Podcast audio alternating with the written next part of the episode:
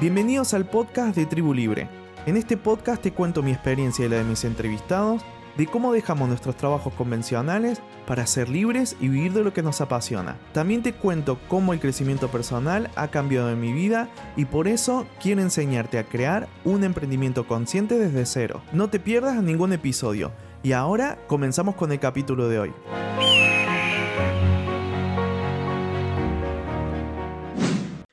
Bienvenida, bienvenido a un episodio más de Tribu Libre, este podcast donde hablamos con personas muy interesantes que eh, están emprendiendo y que han tenido un camino eh, por el crecimiento personal muy, pero muy interesante. Hoy estoy con Álvar. Álvar, bienvenido al podcast. Muchísimas gracias, Sander. Un gustazo estar aquí contigo. Bueno, em, directamente vamos a empezar a, conocerte. Yo te conozco, pero me gustaría que te puedas presentar eh, con la audiencia, que, quién eres y qué es lo que estás haciendo. Bueno, yo me llamo Álvaro Velasco y, actualmente, pues, eh, por un lado, ayudo a las personas a mejorar su calidad de vida a través del coaching y por otro lado, a mí me, fascina la meditación, entonces doy cursos de, meditación online. Qué bueno, qué bueno, interesante lo, lo que comentas. Eh, Alvar, eh, cuéntanos un poco, mm, bueno, tú eres coach, pero cuéntanos un poco tu, background, de dónde, de dónde vienes, cómo, cómo fue ese paso, cuál es tu historia. Bueno, pues, tú que conoces un poco mi historia, Sander, sabes que igual es un poco larga, pero, bueno, voy, contando. Yo, yo empecé pues en algo completamente distinto. Yo, yo empecé estudiando ADE y Derecho en, en Madrid, ¿no? En la Carlos III y, y bueno, pues un poco con, con la, la, idea de ser emprendedor.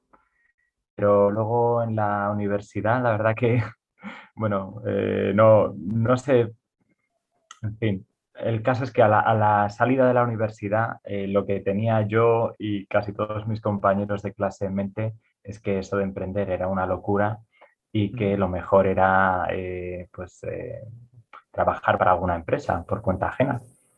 Así que bueno, pues me encontré un trabajo, entre comillas, bueno de, auditor en una pues, Big Four, ¿no? Como las llaman, una gran corporación de, consultoría y auditoría. Y bueno, pues eh, estuve allí eh, escalando un poco puestos, estuve tres años, luego me cambié a consultoría, eh, pero yo tenía claro que eso no era para mí. Entonces, bueno, como no tenía muy claro qué era, qué era lo que sí era para mí, solo sabía lo que no era para mí, pues estuve tres años haciendo currículum, em, ahorrando, y ya cuando, cuando sentí que era el momento, me largué y me puse a viajar. ¿Por qué no era para ti? ¿Por qué no, por qué, encontraste ahí en, en, lo que había, te había formado para ello? Eh, ¿Le dedicaste tiempo de tu vida a ello? Y, y, por qué te descubriste que eso no era para ti? Porque bueno, al final siempre lo que mm. haces es que vas, eh, tienes una carrera, ¿no? Este, te preparas profesionalmente y al, a la hora de aprender, al, sí, todo lo que es en la carrera lo haces en el, en el campo, ¿no? De, de trabajo. Cuéntame, ¿qué, ¿qué, qué, fue eso que no, que te dijo, no, esto no es para mí al final? Pues eh, yo creo que todas las personas tenemos como unos valores, ¿sabes? Cada uno tenemos algunos que son como muy importantes para nosotros. Y, lo importante es que donde estás y en lo que trabajas y dedicas tu energía, pues de alguna manera está un poco alineado con tus valores. Eh, para mí estos valores a día de hoy, o, pero bueno, más o menos se va manteniendo en el tiempo, pues uno es la libertad, otro es el, cultivar el autoconocimiento y la presencia, y otro es el carpe diem, ¿no? Estamos aquí para disfrutar. Y, había muy poquito de esto en, ese entorno corporativo. Era, pues bueno, pues un entorno un poco frío, donde se fomenta pues la competitividad entre los eh, trabajadores, donde eh, la visión del éxito es pues trabajar mucho y ser muy eficiente y, eh, no sé, escalar en esa pirámide jerárquica y y no tenía nada que ver con mi visión propia del éxito. Entonces, eh, pues nada, la verdad que la, la, decisión fue muy fácil. fue más difícil de entender para mi entorno, pero para mí fue, fue muy fácil. Has dicho algo muy interesante que es con respecto a la visión del éxito, ¿no? Porque cada persona tiene con respecto al éxito eh, distintas visiones, ¿no? O, o, le interpreta de manera diferente el éxito. Y lo que has dicho es clave porque, porque para ti eh, llegaste a, trabajar en lo que habías, eh, te habías formado, eh, podrías haber escalado mucho más, pero eso no era el éxito para ti. Exacto, exacto. Si hubiera conseguido ese objetivo, me hubiera alejado de mi éxito real. yo lo digo a veces, ¿no? tenía un jefe, tendría unos 40 años, pero, pero físicamente parecía que tenía unos 50 o 50 y algo. Y, una vez, sí, una vez había quedado yo eh, pues con unos amigos, eh, ya había hecho mis horas extras, pero bueno, pues había un proyecto y, teníamos que estar pues hasta horas más tardías y yo eh, fui a decirle que me tenía que ir y él me dijo, no, no, Álvar, hoy mira, fíjate, es el cumpleaños de mi mujer y yo ni voy a pasar por allí. ¿Sabes? Como, una, como un ejemplo que tomar, ¿sabes? Y a mí me dejó impactado, ¿sabes? Y dije, Dios mío, yo, yo no quiero hacer bien mi trabajo para terminar donde estás tú. No, no es para nada lo que quiero. Y entonces no tenía ningún sentido eh, meterme en ese círculo de competir con otros y conseguir este progreso para terminar, bueno, pues igual como esa persona, distinto, claro, pero, pero más o menos en esa dirección. Claro, porque cualquier persona diría, Buah, Álvar, mira, has estudiado, te has formado en algo que, querías, viajas porque eh, supongo que viajarías con esta consultora, ¿no? Para hacer cosas a otros mm. países y tal. Sí. Eh, claro, para otra persona que diga, bueno, pero es que lo estás logrando, ¿no? Sí. Pero, claro, ese, es, el, es la, la, guerra interna, ¿no? de, lo que decías al principio, tus valores y tal. Sí, sí a ver, no todo fue malo, ¿no? Y por eso estuve, pues al final, eh, tres años y en la nueva consultora, pues estuve también otro tiempo. Eh, hay cosas que se salvan. Eh, pero, pero sí, digamos que si estás un poco atento a tu corazón, tu corazón te dice no.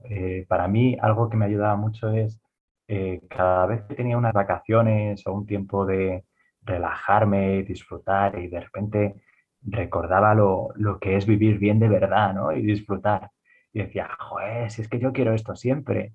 Y luego volver al trabajo era, era un poco un martirio, porque sabía que me iba a alejar de todo eso. Entonces, eh, era como una manera de reconocer la, esa dualidad de la vida, ¿sabes? Y, pensar que no tiene, igual no tiene por qué ser así, ¿sabes? Igual no tiene por qué estar tan alejado mi vida cotidiana de esa sensación magnífica que consigo en las vacaciones y, bueno, pues un poco el tener fe en que eso era posible, porque es verdad que en, que en ese entorno corporativo pues no había mucha gente que, que viera mucho sentido en lo que yo hice. Eh, entonces hay que tener un poquito de fe. Claro, qué bueno.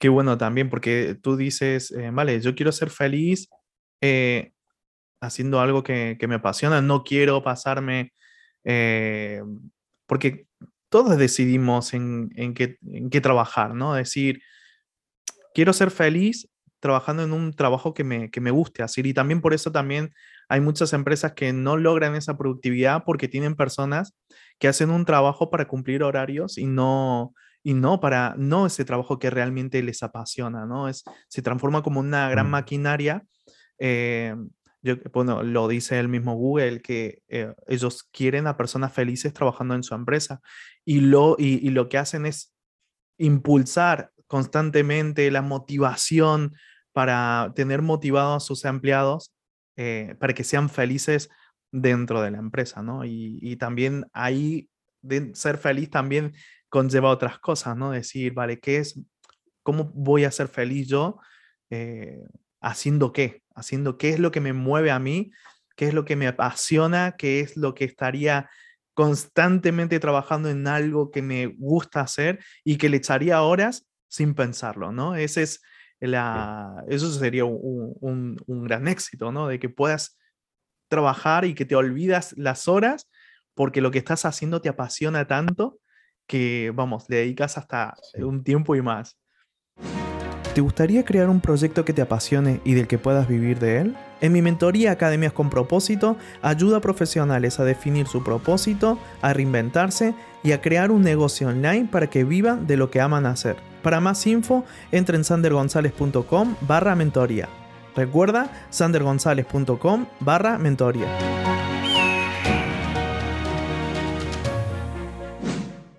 Sí, eh, en relación a esto que dices, que estoy totalmente de acuerdo, ¿sabes? El, objetivo es encontrar qué es lo que te gusta hacer y entonces dejarás de llamarlo trabajo, ¿no? Ajá. no sé quién se dijo esa frase, pero me parece maravillosa. Eh, algo que he descubierto, cambiando de puesto de trabajo y todo esto, es que sí, podemos encontrar un trabajo que nos apasiona y que podemos dedicar muchas horas, eh, pero también es un poco inevitable que al menos parte de ese trabajo no sea esa, esa pasión pura, ¿sabes? Eh, si, por ejemplo, yo soy coach, vale, me encanta hacer coaching y me encanta meditar y me encanta enseñarlo, pero también pues, pues, tengo que hacer marketing, que igual no es lo que más me gusta, o tengo que hacer otras cosas que no son lo que más me gusta, ¿no? Y creo que es así con, con cualquier persona que haya encontrado su trabajo vocacional, con actores, con fotógrafos, con lo que sea, ¿no? Siempre hay una parte que no te va a gustar. Y creo que así como es muy importante encontrar eso que te gusta y que vas a dedicar parte de tu tiempo a eso que te gusta, encontrar esos valores eh, que estás desarrollando en tu trabajo, incluso cuando haces la parte que no te gusta, ¿sabes? Eh, entonces me parece que, es muy importante las dos cosas. Encontrar lo que te gusta y que esa expresión de lo que te gusta esté alineada con tus valores. Wow, interesante.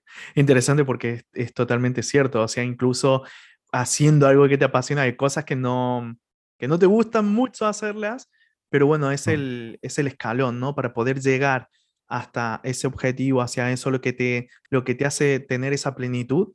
A veces tienes que pisar ese escalón para eh, subir eh, al, siguiente, al siguiente nivel, ¿no? Entonces, es interesantísimo eso. ¿Y qué, pasa, qué pasó? O sea, te, te saliste de ahí ¿Cómo fue esa, esa, salida de tu, de pues tu trabajo a, una aventura, ¿no? Porque... Sí, fue uno de los días más, más felices, diría, de mi vida. Así ¿Ah, que salí de la empresa. me acuerdo salir de ahí dando botes de, alegría, porque ya sabía lo que me venía, tenía tantas ganas de, de viajar con libertad. Me, me, compré un billete de avión de ida, eh, primera parada en Bangkok y no me lo cogí ni de vuelta. Dije, mira, voy para allá, no sé, no sé cuánto tiempo voy a estar allí ni qué voy a encontrar, pero me fascina la aventura simplemente de ir y, descubrir. Y fui y empecé el viaje, y estuvo muy bien, pero muy rápidamente me di cuenta de que para mí lo, lo relevante de ese viaje no era tanto hacer turismo, eh, visitar templos, monasterios, lo clásico que es más ese tipo de viajes, sino que era un viaje interior era un viaje para descubrir respuestas y descubrir preguntas em, que me ayudasen a, encontrar más sentido a mi vida, que hasta ese, hasta ese momento, mm, bueno, pues lo, encontraba, claro, no es que estuviera completamente perdido, ¿no? Pero, pero había aspectos profundos que igual todavía no se lo había encontrado. Y, y ese viaje me ayudó mucho. Estuve pues eh, en el momento en donde descubrí que era un viaje interior, pues me fui directo a un monasterio budista a hacer un curso, de, un retiro de meditación muy intenso y luego pues iba pues, eh, pues viajando a distintos monasterios o haciendo, eh, pues en Nepal estuve haciendo un trekking muy, muy largo, leyendo muchísimo sobre libros de, de espiritualidad, de autoayuda, todo esto. Eh, meditando todos los días un montón, haciendo yoga, hablando con gente que, me parecía interesante, un poco todo esto para, ir descubriendo en aquel momento eh, lo que yo quería encontrar eran las claves de la felicidad para que pudiera ser un poco más permanente. Ese era mi, objetivo en el viaje. Y, bueno, pues me tiré al final un, año y pico viajando. ¡Wow! o sea, ibas con un billete y... sí. Y ahí comenzó el viaje. Eso es, sí, sí, sí, sí. Eh, engancha mucho viajar. Por un lado, claro, en un momento dado ya eh, veía que tenía que empezar a pensar a qué me iba a dedicar después de viajar, porque obviamente pues yo tenía unos ahorros, pero, pero viajando pues no, no conseguía, eh, bueno, pues iban en, disminución, ¿no? Independientemente de que cogiera algún trabajito aquí y allá, pero, pero iban disminuyendo. Entonces eh, tenía esa visión de, de, volver a mi sueño, que era ser emprendedor.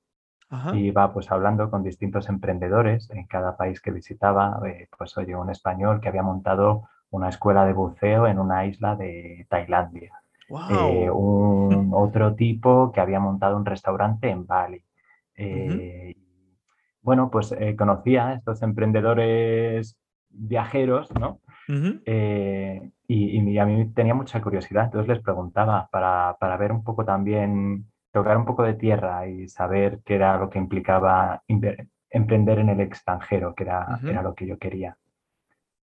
Y, bueno, pues eh, después de este tiempo, pues... ¿Qué implicaba eh, entonces?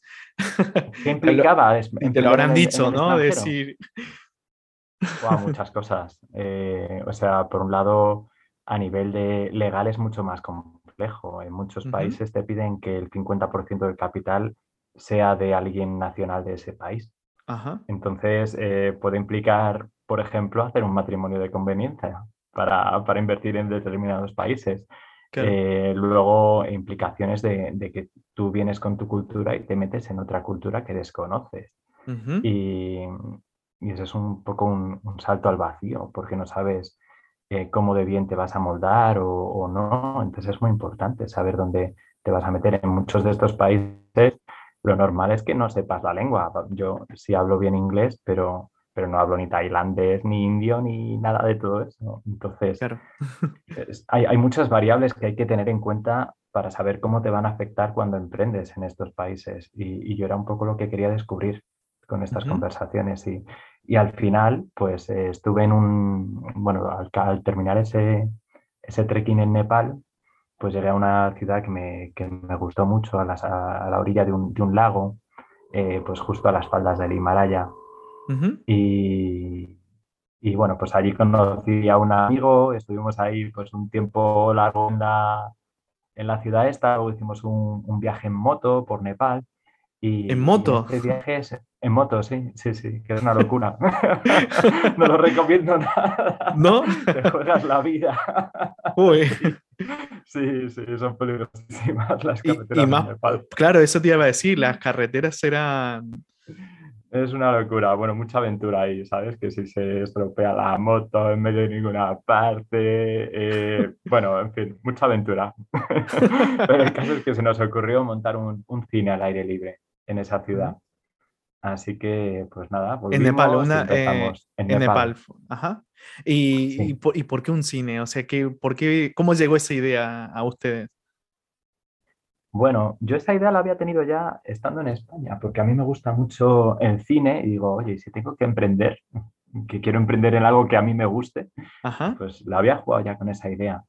Eh, pero en realidad allí es que era el lugar ideal, porque había mucho viajero, eh, pero no había ningún cine para extranjeros, solo había cines eh, de películas de Hollywood, eh, con K, que es como Bollywood, pero de Katmandú, ¿no? Y entonces es como un cine muy serie B o C o D. O D, ¿no?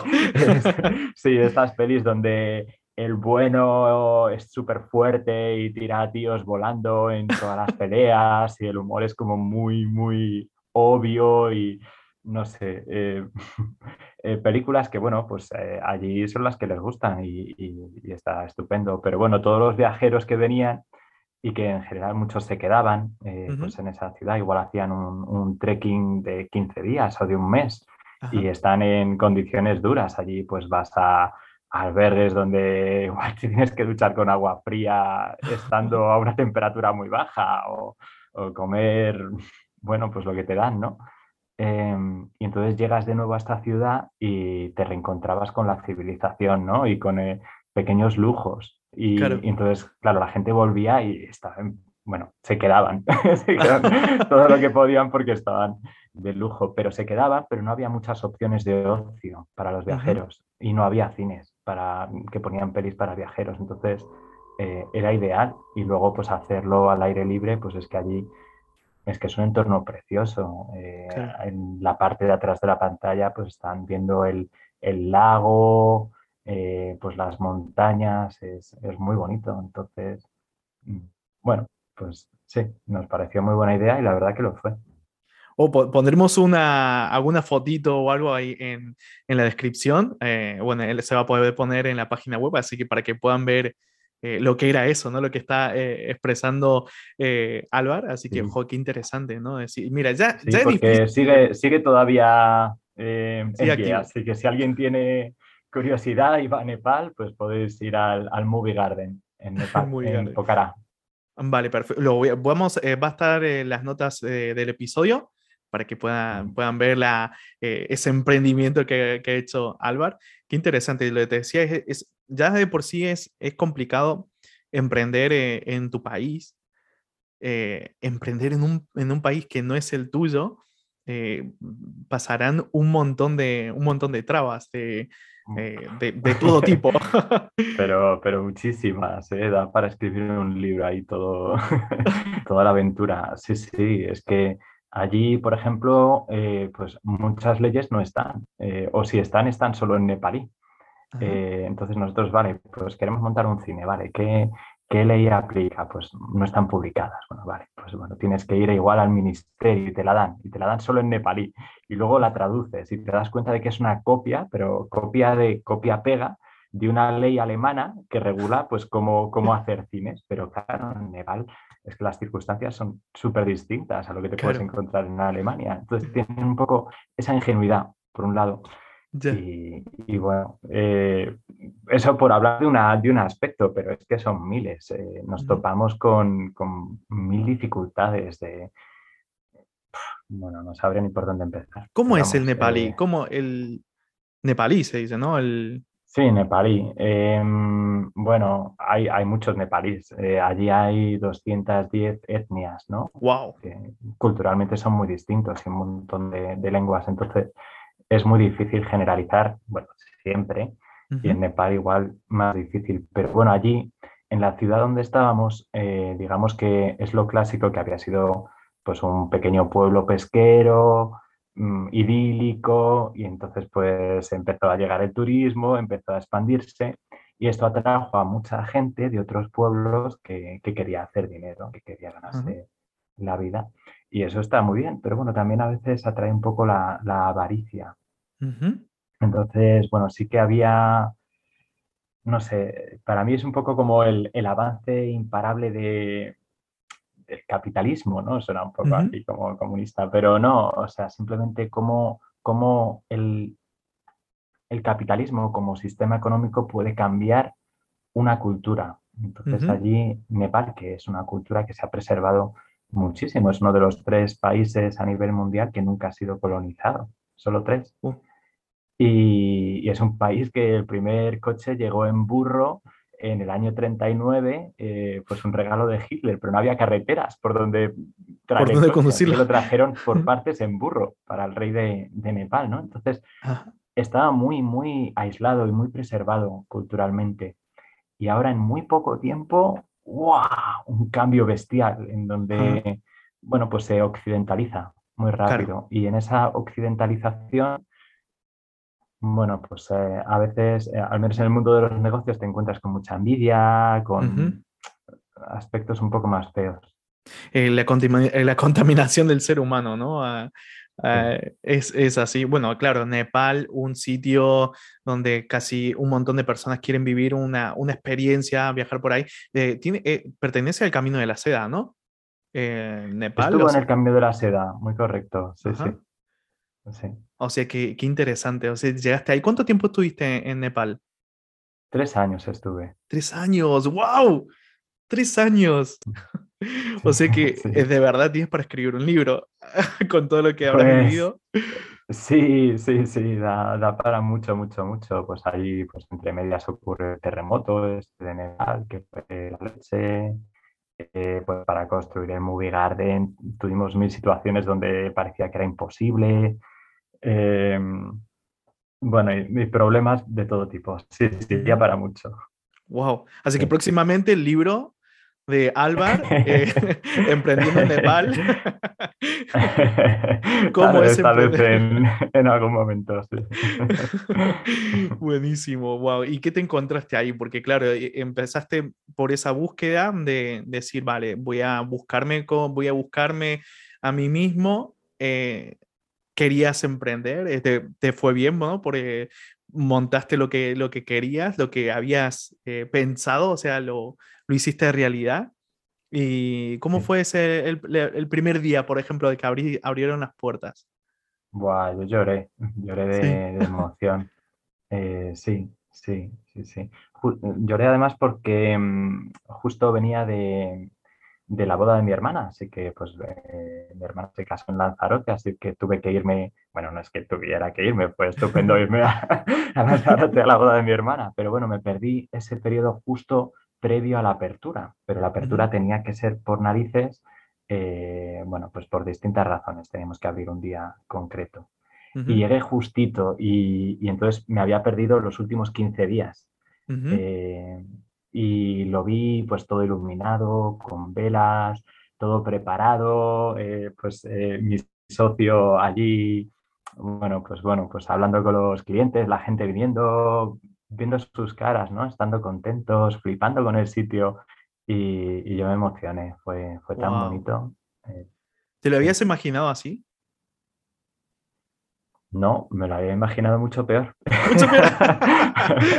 no salió mucho mejor de lo que imaginaba. Sí, sí, sí, Qué interesante cómo, cómo, lo que proyectas eh, de forma almática, ¿no? De emocionalmente y con la imaginación, luchar por eso luchar para que ese, ese sueño sea realidad, poderlo palpar y que, se transforme. Algo que estaba en la nada, que estaba solamente en tus mm. pensamientos, después se convierte en algo físico y real, ¿no? Qué, impresionante esa sensación, ¿no? Qué bueno. Sí, y, qué difícil es al principio hacerte una imaginación realista de lo que será, ¿sabes? Como emprendedor.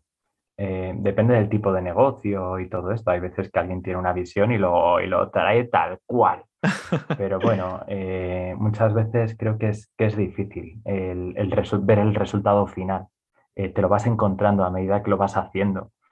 Eh, y, bueno, pues de nuevo es un poco tener fe en que va a ocurrir y, y que va a salir bien, porque a veces no lo puedes ver lo que va a ocurrir. Y allí en Nepal, que había tantas variables, pues todavía más. Y qué interesante, wow. Entonces, entre medio de toda esa búsqueda espiritual que tenías, de esa búsqueda interna, de autoconocimiento, de, buscarte a ti mismo, de lo que te hacía feliz, em, ¿llegaste a pensar de que eso era lo que querías hacer? O sea, ¿querías eh, tener eso o qué, pasó por tu, por tu cabeza? Pues em, en ese viaje que, buscaba un poco las claves de la felicidad, eh, vi que para mí pues dependían de distintas cosas, ¿no? Un poco los clichés y pues oye, amor, todo esto. Eh, pero para mí eh, algo que descubrí en ese viaje y que era muy relevante es el estar en paz con uno mismo. si tú estás en paz contigo mismo, ya tienes mucho ganado para ser feliz. Y y bueno, pues emprendí, eh, eh, bueno, pues teniendo eso claro y, sabiendo que yo quería emprender y, fue un acierto, yo era mi sueño y, lo quise hacer.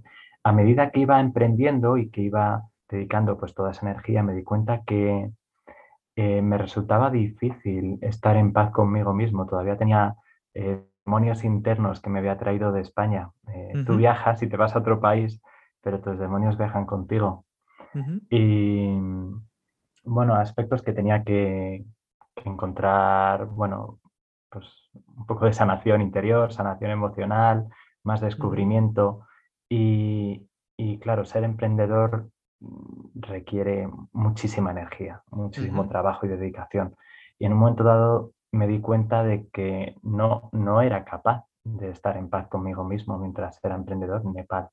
necesitaba de nuevo volver a, a esa búsqueda de, la paz y, búsqueda de, entenderme mejor y comprenderme mejor. Y para mí eso era tan relevante, tan fuerte y potente que en un momento dado ya dejé de disfrutar de estar allí en, Nepal con el cine, no tenía ya sentido. Y de nuevo, pues nada, lo, vendí y, volví a un poco a la aventura. Otra vez, ¿no? Otra vez, sí, sí, sí, Bueno, era parte del proceso, ¿no? Es decir, conseguiste también una de tus metas y parte del proceso, joder, qué bueno. ¿Y qué pasó después entonces? Pues eh, no tenía ni idea de lo que quería ni del futuro, pero, pero sabía por dónde empezar. Y me fui a un, monasterio pues bastante perdido en el Himalaya, eh, en la parte de la India, a 4.250 metros de altura, y hay una cueva sagrada para el budismo, ¿no? Y pues eh, fui a un pueblecito que estaba justo debajo de esa cueva, alrededor de la cueva, pues había una, una ermita donde vivían 11 monjes eh, retirados permanentemente ahí, ¿no? Pues, buscando la, iluminación. Y, bueno, pues iba todos los días a la cueva a meditar y, y bueno, pues al fin me acogieron en la ermita y me pasé allí tres meses y en esos tres meses, eh, pues fue un periodo de, bueno, de nuevo de leer mogollón de libros sobre budismo, eh, meditar y muchísima reflexión. Eh, sobre la vida y lo que entendí es que, bueno, entendí un montón de cosas, pero que al menos para mí mi camino o aquello a lo que yo me quería dedicar, quería que estuviese relacionado con, el propio proceso de autodescubrirme. Entonces, eh, para mí era lo que más me daba sentido a mi vida y lo que más me facilitaba estar en paz. Es un trabajo que me ayudase a autodescubrirme y en el cual pudiera también ayudar a otras personas que se quieran descubrir, eh, pues con lo que mi bagaje o mi, viaje y mis experiencias y mi aprendizaje, pues me iban aportando. Y, te, hiciste un máster en, te hiciste un máster en autodescubrimiento. bastante, bastante. Estuve pues un año yendo a distintos retiros con distintos maestros de meditación, eh, aprendiendo mucho pues, a nivel autodidacta y luego después de un año eh, decidí que, quería hacer un máster de inteligencia emocional y coaching ah, y lo hice en Granada. Y bueno, y luego ya desde entonces pues me he dedicado a ser coach. Wow, qué bueno. O sea, qué bueno de, de, poder haber descubierto después de haber... Porque eso es también interesante, ¿no? El, el background que tuviste, porque es una gran herramienta para poder guiar a otras personas.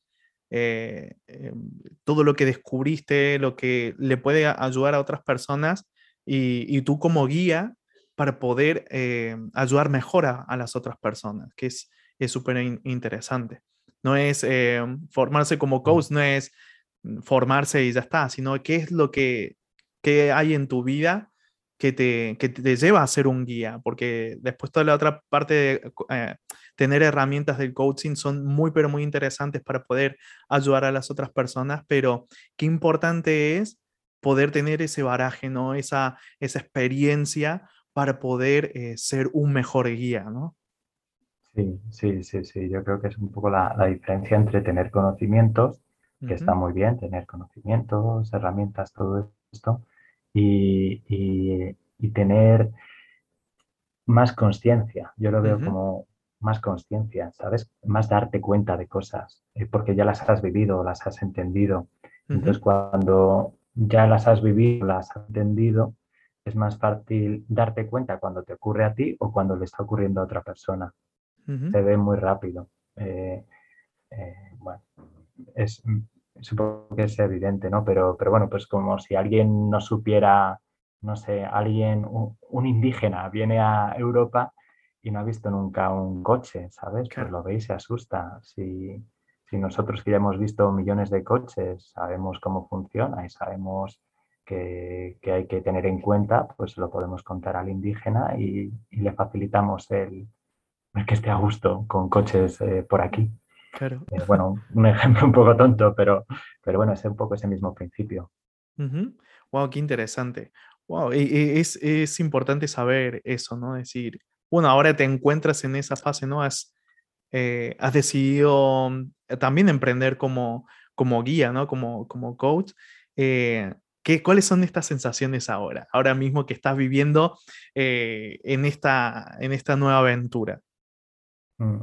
Bueno, son muy bonitas. Eh, la verdad que, es una satisfacción enorme porque es un, tipo de trabajo donde ayudas de forma muy directa a, las personas y, los resultados se ven. Entonces, eh, pues me, satisface muchísimo, me siento muy, muy satisfecho conmigo y, y también es un trabajo en donde las sesiones, pues ves mucho el lado humano de, la gente, entonces es un tipo de conexión muy, muy bonita. y, sí, la verdad que estoy, estoy muy a gusto, me siento muy, muy afortunado de poder eh, trabajar en lo que trabajo. Wow, qué bueno. ¿Cómo te ves de aquí a unos años, Álvaro? ¿Cómo te ves? ¿Qué es, qué es lo que tienes algunos planes en mente, algunos proyectos? Eh, y la otra pregunta es, ¿cómo te ves de aquí a, a unos 20 años? Wow, pues honestamente no, lo había pensado. Intento vivir mucho al momento. Em, bueno, eh, de aquí, o sea, la, pregunta es, ¿de aquí a 20 años? Sí. ¿O habías hecho una Sí, sí. ¿Cómo te ves eh, ese Alvar del futuro? De 20 años, yo tendría 56 años. pues no lo sé, en realidad creo que me veo eh, dedicándome a algo muy parecido a lo que me estoy dedicando, igual cambio enfoques o, lo que sea, no lo sé, pero, pero creo que es posible que haya encontrado finalmente aquello que más me gusta y creo que es posible que lo mantenga en el tiempo. Eh, tal vez con algo más de estabilidad financiera. Eh, sí, sí me considero muy afortunado, entonces la verdad que, no necesito mejorar muchas cosas de mi vida actual. Eh, Usted en una plenitud con, ahora. tener lo que tengo sería feliz. Claro, claro, claro. Qué interesante llegar hasta este punto, ¿no? Porque no todas las personas tienen ese, esa, ese privilegio, esa suerte de decir, trabajo de lo que me apasiona, trabajo de lo que amo hacer y, y encima estoy ayudando a otras personas, ¿no? El, el poder trabajar eh, en algo que es tu propósito, que es lo que te satisface personalmente, eh, y al ver también, ¿no? Yo también como coach, eh, ver a otras personas que van, a, van creciendo o van alcanzando sus objetivos, poder ayudar a otros es, es sumamente, te llena, te llena de, de, ilusión. A mí me encanta cuando alguien me dice, mira, Sander, he encontrado mi propósito, sea lo que quiero ir, me has ayudado muchísimo y para mí eso es, es como, estoy pagado. O sea, de verdad, e, esa sensación de, de poder haber ayudado a otra persona y que ese sea tu trabajo es tan gratificante que al final no lo puedes cambiar eh, por nada, no lo cambias por nada y dices, no, no puedo cambiar esto. O yo, por ejemplo, no me imagino volver a mis trabajos anteriores. Eh, no es que ya no me veo, no me veo así. Ya he descubierto lo bueno y cuando descubres lo bueno es como, no, no, no es necesario. Sí, sí, sí, totalmente. Y te entiendo en eso que dices, desde que no puedes volver a tus trabajos anteriores, ¿verdad? Es... sí, no tendría sentido. Pues súper interesante. Alvar, cuéntanos, ¿qué mm, tienes? Eh, ¿Estás sacando alguna formación? Em, cuéntanos un poco para que la gente pueda, eh, pueda seguirte. De todas formas, como les digo siempre, vamos a dejar todo en las notas del episodio para que la gente, gente que te quiera contactar pueda hacerlo. Así que bueno, cuéntanos un poco qué, eh, qué es lo que estás preparando o qué estás haciendo. Muy bien, muy bien, pues sí, eh, bueno, eh, hago sesiones de coaching, entonces si a alguien le apetece hacer un, proceso de, coaching, ¿no? De cara, bueno, pues algún objetivo vital que tengas o algo que quieras mejorar, pues bueno, si resuenas un poco conmigo, pues me encantaría ayudar, puedes contactarme a través de, eh, pues mi número de teléfono, por ejemplo, 682284010 o en mi página web www.albarvelasco.com. Y eso por un lado, y luego por otro lado yo voy sacando cursos. Eh, pues eh, ahora en diciembre voy a hacer uno para todos los que han hecho coaching conmigo en, el último año, dos años, eh, que se lo voy a regalar sobre la abundancia. Y luego ya a, finales de enero voy a sacar un curso online de meditación para cualquiera que quiera eh, descubrir qué es la meditación, eh, que pueda intuir que la meditación te puede dar más salud mental y que vivir con salud mental mejora enormemente, enormemente tu calidad de vida. Para cualquier persona que pueda pensar que eso es verdad, pues le invito a, echar un vistazo a ese curso. Eh, todavía no lo, he publicado en la web, lo voy a publicar la próxima semana. Eh, pero bueno, pues eh, allí estará y, bueno, pues bienvenido el, que, el que le resuene todo esto. Qué interesante. Bueno, perfecto. Ya voy a dejar también en las notas del episodio para que puedan contactar con, con para, bueno, para este curso, que es, va, va a ser súper super interesante. Creo también lo mismo que tú, el tema de la meditación es algo muy, pero muy... Se ven los resultados en todo lo que haces después, en tu trabajo, eh, en los objetivos que, quieres alcanzar, con, logras esa plenitud, así que perfecto, la gente que, que quiera eh, hacer el curso de Alvar, pues va a estar ahí disponible, así que Alvar, eh, me ha encantado poder tener esta charla contigo. Hablaríamos horas y horas. Seguramente que, que te podrías decir todo el libro que vas a escribir Emprendí en Nepal aquí en el podcast. Daría para una parte dos o tres. Eh, pero muchísimas gracias. Ha sido un placer tenerte aquí y, me alegro muchísimo de poder que puedas compartir esto con otras personas y esta es la intención de este podcast, poder compartir, inspirar a otros a que sí que se puede eh, vivir de lo que te apasiona y se puede eh, conseguir esos objetivos que quieres, ¿no? No, es, es, es precioso estar aquí contigo y, y, me encanta también ser parte de tu proyecto. Me parece un proyecto precioso el que ayudes ¿no? de forma activa a gente a, a cumplir sus sueños y, ayudarles con la parte de emprender, que es muy difícil y, es muy fácil cagarla y, la vamos a cagar seguramente, pero tú ayudas a que no sean grandes cagadas. De grandes cagadas, es cierto. A mí también me ha pasado, ¿eh? no soy perfecto. Sí, sí, sí, así que no, no, feliz de colaborar también contigo, eres una persona bueno, pues muy abierta y, es muy agradable estar contigo. Así que, bueno, un placer. Un gusto. Bueno, muchísimas gracias a todos los que nos están escuchando. Eh, gracias por estar ahí. Ya sabes que nos puedes, me puedes dar una reseña en Apple Podcast, que ayuda muchísimo al podcast a crecer. Eh, ya lo dicho, puedes contactar con, con Álvar y, y, bueno, nos vamos escuchando en un próximo episodio. Y nada, dejo para que te despides, Álvar. pues, pues nada, oye, ya que estamos en fechas navideñas, pues desear a todos que tengáis muy, muy, muy buen, bueno, buenas navidades, ¿no? Buenos cada día, que cada día cuente y, y bueno, pues que, no sé. Feliz Navidad. que vaya todo bien. Feliz Navidad, sí. Un abrazo. Adiós. Adiós.